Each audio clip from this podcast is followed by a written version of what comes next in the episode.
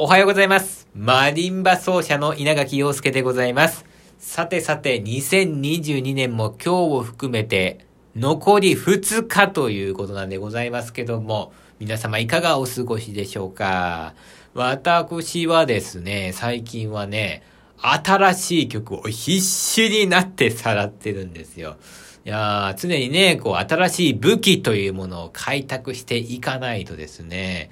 まあ、お仕事ができないという、まあ、そういう職業なんでございましてね。あの、まあ、音楽をやってる人っていうのはね、365日、休みなんてないですね。